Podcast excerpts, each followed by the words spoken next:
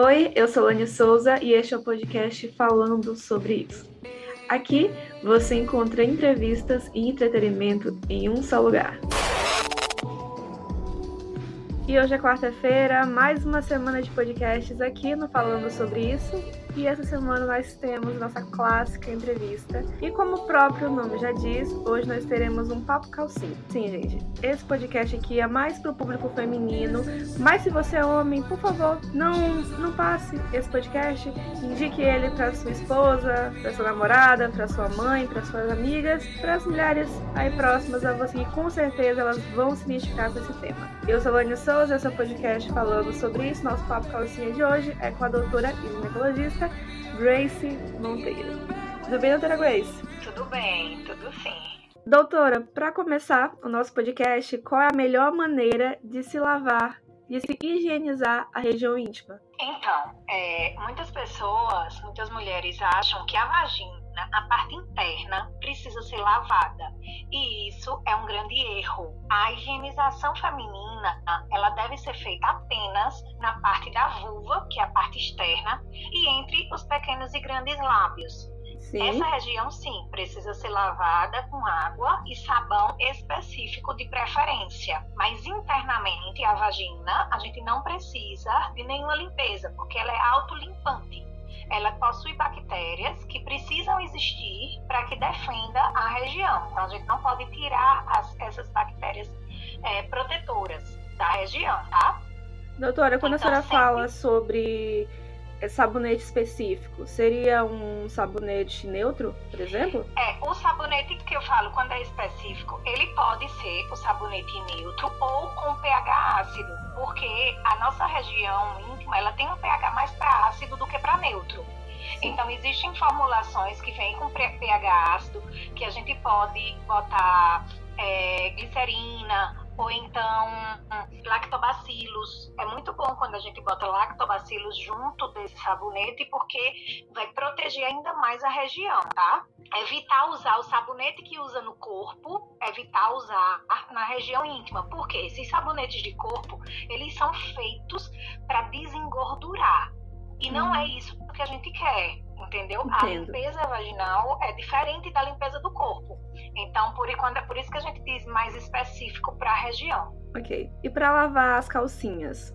Como faz para lavar as calcinhas de uma maneira uma melhor maneira? As calcinhas, elas devem ser lavadas é, com sabonete, de preferência sim, os neutros, e não é só a lavagem que importa. Não usar amaciante esses sabão, ou sabonetes que tem muito cheiro é ruim e a maciante não precisa. Então, ela é para lavar com sabão neutro, de preferência em barra. O segredo da calcinha é a secagem.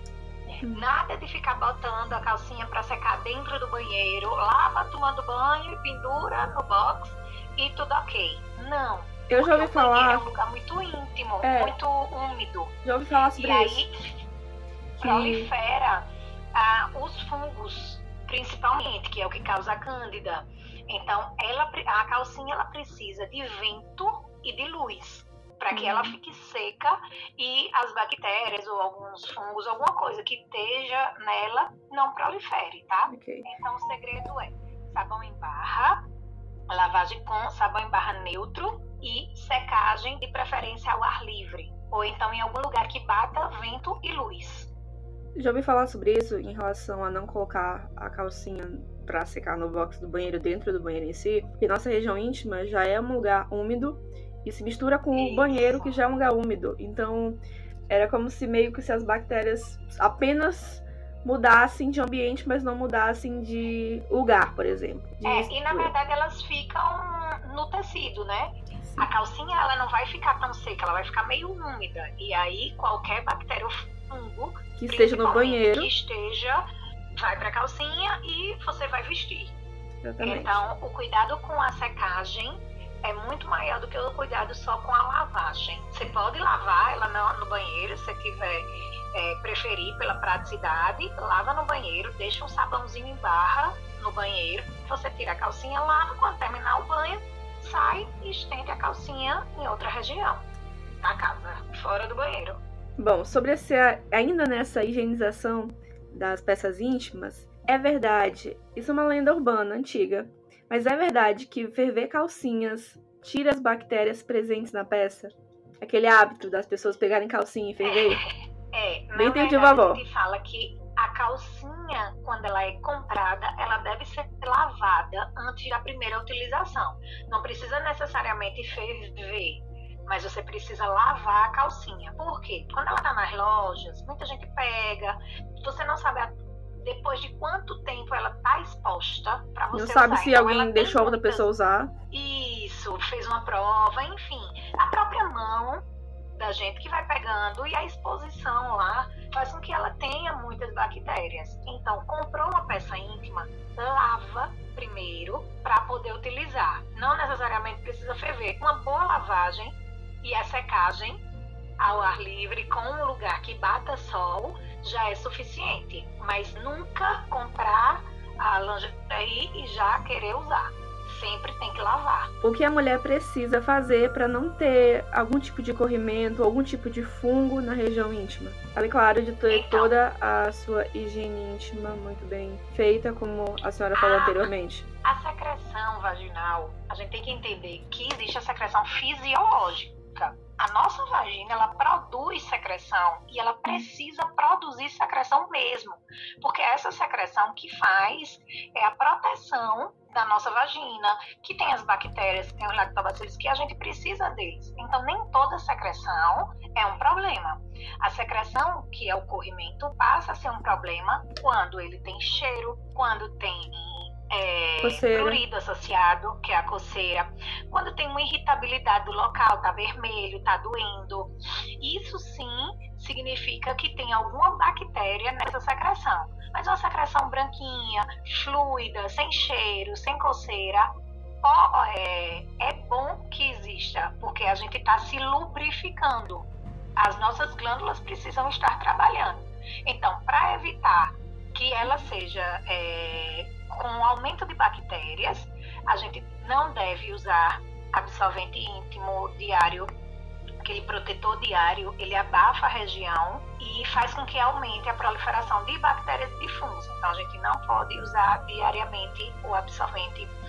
É, se a calcinha ficar molhada, é bom sempre fazer troca da calcinha, tira a calcinha, se lava e bota uma calcinha nova. A lavagem, faltando a esse assunto que eu esqueci de falar, ela deve ser feita com sabonete apenas uma vez por dia. Não precisa você estar tá se lavando de 15 15 minutos, três vezes ao dia, cinco vezes ao dia e sempre passando sabonete, porque você termina que tira a proteção da pele. Então a lavagem uhum. com sabonete uma vez ao dia, se você se lavar outras vezes, pode lavar só com água é, ou sabão só externo. E aí fazer a troca de calcinha, não usar nada que abafe, manter os exames em, dia para ver se tem alguma alteração, alguma patologia. É o mais importante, não é só se preocupar com o corrimento em si, porque tem o corrimento fisiológico que a gente não precisa é, se preocupar. Ok. Quando o corrimento ele não é fisiológico, ele vem acompanhado do cheiro e de uma coceira, é o que, o que os ginecologistas ou até mesmo a senhora indica para que as suas pacientes possam fazer? A primeira coisa é ir para uma consulta. Por quê? Porque a gente vai avaliar é, esse cheiro, avaliar o colo, fazer um exame especular, ver se a paciente não for virgem, claro, fazer um exame especular e ver esse, essa secreção no colo, por onde ela está saindo porque às vezes, quando ela vai para a calcinha, ela muda inclusive de cor, porque faz uma reação com o tecido e o que era branco fica amarelo. Então a gente examina a paciente para ver no local como é essa secreção, se tem bolha, é, se tem um cheiro de peixe podre, o que é que, que ela indica a gente. Então, a primeira coisa é ir para a consulta. Na consulta, ficando em dúvida, a gente pode coletar essa secreção para fazer o exame, uma cultura, para saber qual é a bactéria exatamente que está causando. Na grande maioria das vezes, pelo exame físico mesmo, na consulta, a gente já tem ideia, diagnostica qual é a patologia e aí a paciente já segue um tratamento certo. Não adianta achar porque outra pessoa tratou com remédio, vai servir para você também. Porque se tiver com a bactéria ou com a patologia diferente, não serve. Então, a coisa mais importante é ir para uma consulta para a médica examinar. Também não é ir para consulta só conversar. A médica tem que examinar e ver as características desse, dessa secreção. Claro, vamos, vamos ser é, um pouco mais. É discreta. Mas tem pessoas, tem mulheres que ainda sentem vergonha, né, de fazer esse tipo de exame. Infelizmente. É verdade. Infelizmente ainda tem mulheres que é, não mas sentem a vontade constrangimento. de ir para o médico. Mas aí você tem que procurar um médico que lhe deixe à vontade. Que você consiga se abrir, que tire suas dúvidas, que pense como você pensa, porque aí vai facilitar esse contato. Você não pode ter vergonha nem medo de procurar um atendimento, de ser melhor para a sua saúde. A gente precisa se cuidar, a gente precisa se conhecer, entendeu? Por isso que é tão importante que a mulher conheça o próprio corpo, conheça as próprias secreções fisiológicas, para quando ela tiver uma diferente, ela saiba que, ela, que o corpo dela está diferente e ela vá procurar atendimento. Muito bem. Saindo um pouco desse assunto, sobre as peças de roupas, principalmente a parte de baixo, sobre as peças de roupa.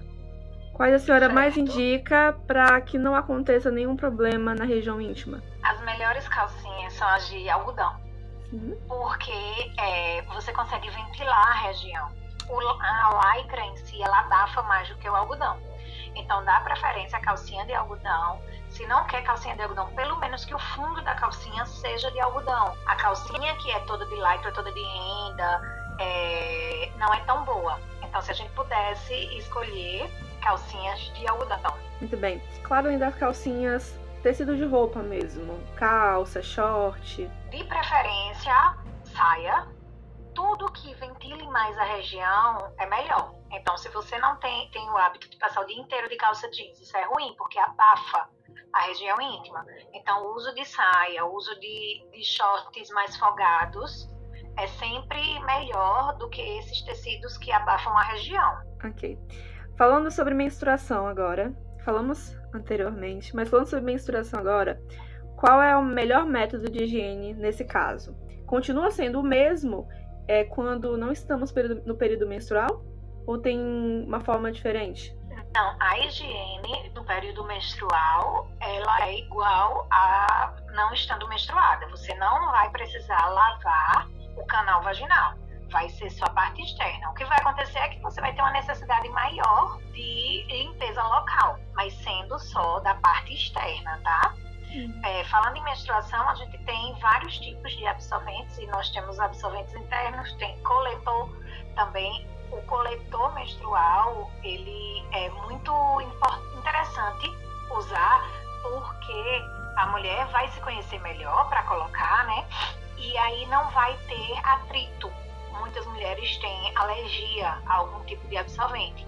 E para sair desses absorventes, a gente hoje tem os coletores, tem as calcinhas absorventes que são reutilizáveis, que não tem aquele plástico do absorvente em si, que também é uma boa opção. Assim, eu já li isso uma vez, nas redes sociais, que fala que a gente deve trocar o absorvente, tanto o íntimo, o externo, quanto o interno, a cada duas horas. Isso é verdade? É importante que haja realmente essa troca, é, principalmente no interno, porque ele aumenta né, quando ele vai absorvendo. Com o coletor, você não tem essa necessidade de ser de duas em duas horas. Você pode fazer um tempo maior. Isso depende muito também do fluxo menstrual de cada mulher. Tem mulheres que têm um fluxo mais intenso, que precisam estar trocando com uma frequência maior, e tem mulheres que têm um fluxo menor, que conseguem ficar com o absorvente por um tempo um pouco maior. Mas se a gente tivesse um período que dizer, seria de aproximadamente de duas a cada duas ou três horas. Tem algumas pessoas que têm essa preocupação, principalmente nessa época, quando está de férias, na época de férias, quando vai pra piscina, pra rios, pra viajar pro mar e tudo mais. Quando está menstruada, tem aquele receio de ir pra água. Tem algum risco? Não, não tem risco nenhum. Pode ir para a água e pode usar os absorventes internos ou os coletores, que aí você não vai ter problema em botar uma peça de banho, né? Porque ele não vai aparecer. Não tem problema não, podem tomar banho à vontade. Muito bem. Para finalizar nossa entrevista, doutora Grace, a senhora gostaria de falar mais alguma coisa sobre o assunto da entrevista de hoje? Eu só queria falar um pouco mais da importância do autoconhecimento. É, é uma bandeira que eu sempre levanto da mulher se conhecer, dela entender o seu corpo, seu ciclo menstrual, de entender as secreções que o corpo vai mostrando, é, dela não ter vergonha de forma nenhuma de ir para o médico, de conversar tanto sobre higiene, sobre menstruação, sobre sexualidade. São assuntos que a gente precisa tratar com naturalidade. Não precisa ter medo ou vergonha. Isso é da nossa essência, é do nosso interior.